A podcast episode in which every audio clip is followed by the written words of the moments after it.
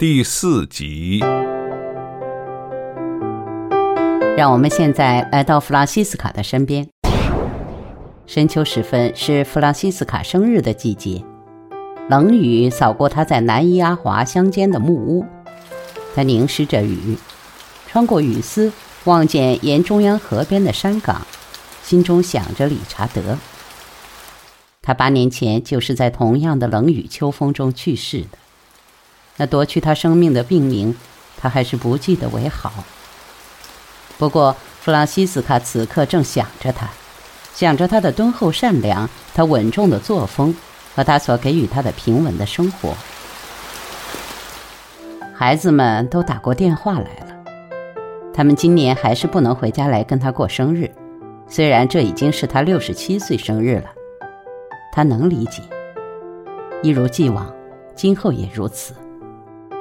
他们两人都是正在事业中途艰苦奋斗，一个在管理一家医院，一个在教书。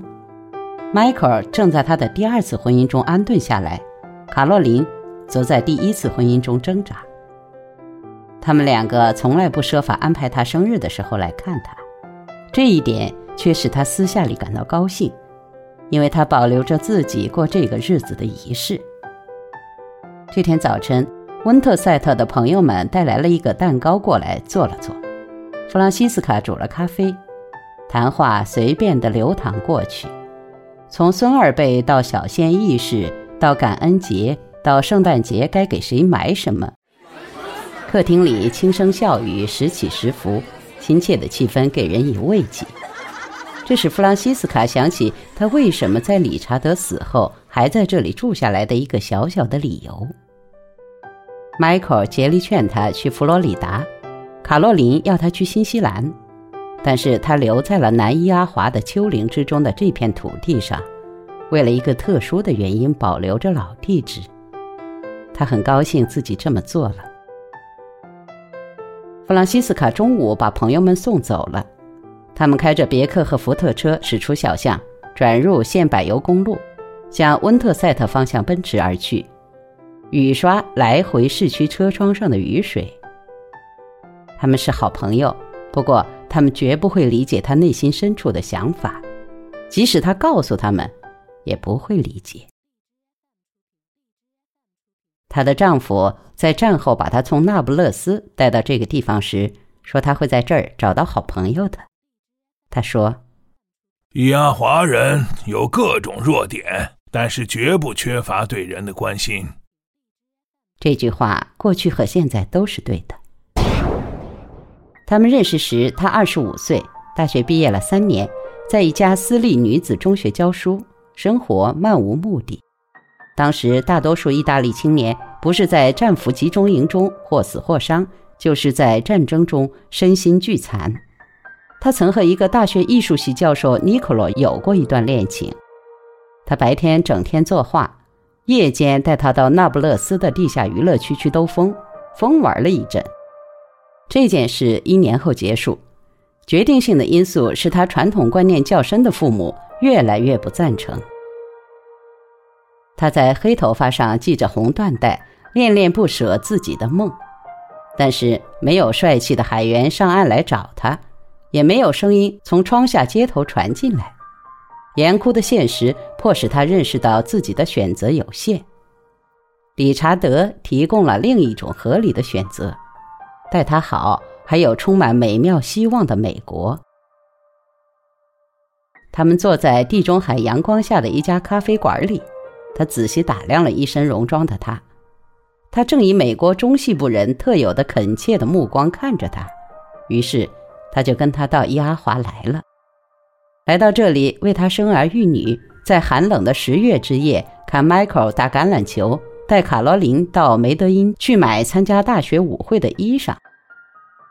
每年同在那不勒斯的姐妹通几次信，在他父母相继去世时回过两次那不勒斯，但现在麦迪逊县已经是他的家，他不想再回去了。下午雨停了，而近黄昏时分又下了起来。在薄暮中，弗朗西斯卡倒了一杯白兰地，然后打开理查德的卷盖型书桌的最后一个抽屉。这胡桃木质的家具已经传了三代了。他拿出一个牛皮纸信封来，用手慢慢的在上面服侍，年年此日，他都这么做的。邮戳上的字是：六五年九月十二号，华盛顿西雅图。他总是先读邮戳，这是仪式的一部分，然后读手写的收信人地址：伊阿华温特塞特弗朗西斯卡约翰逊。下一步是寄信人地址，在左上角潦草的几笔：华盛顿州贝林汉六百四十二号信箱。他坐在靠窗的椅子里，看着地址。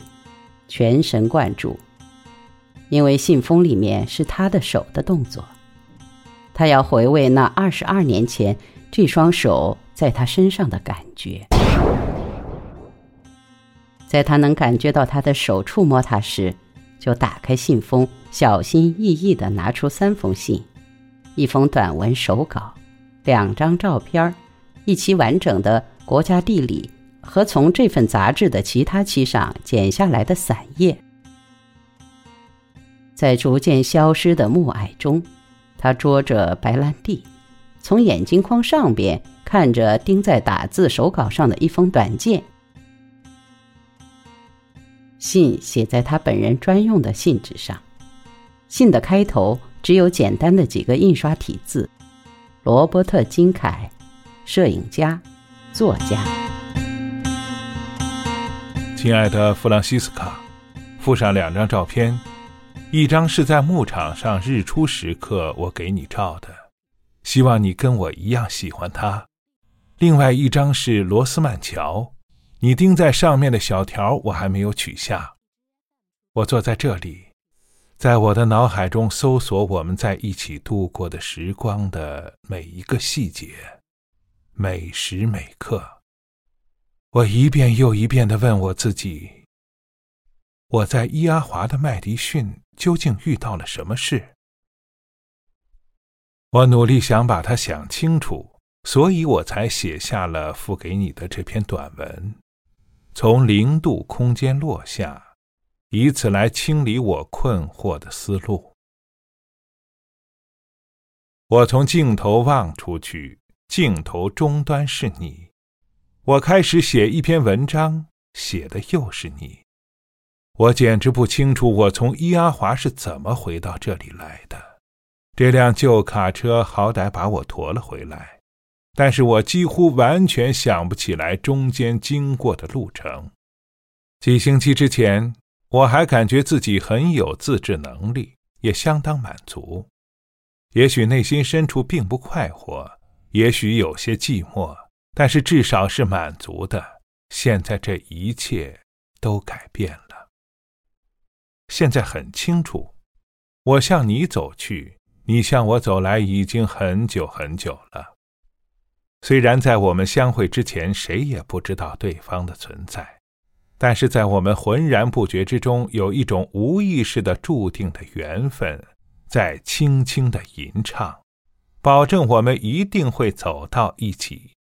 就像两只孤雁在神力的召唤下，飞越一片又一片广袤的草原。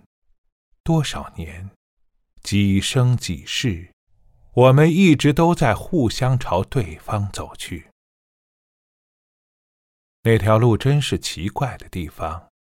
我正开车颠来晃去时，抬头一看，就在那八月里的一天，你穿过草地向我走来。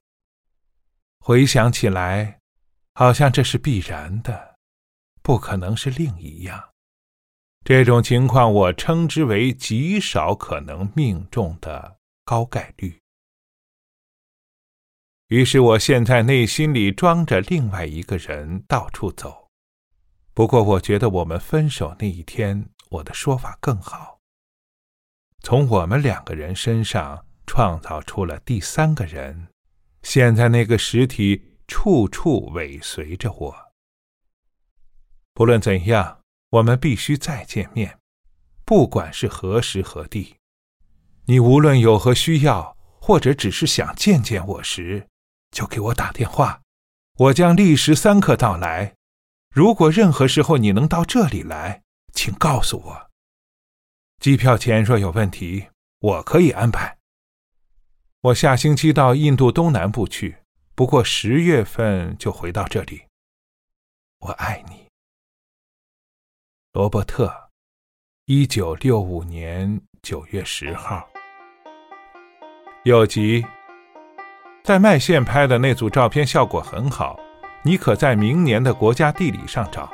如果你要我寄给你刊登这组照片的那一期，请告诉我。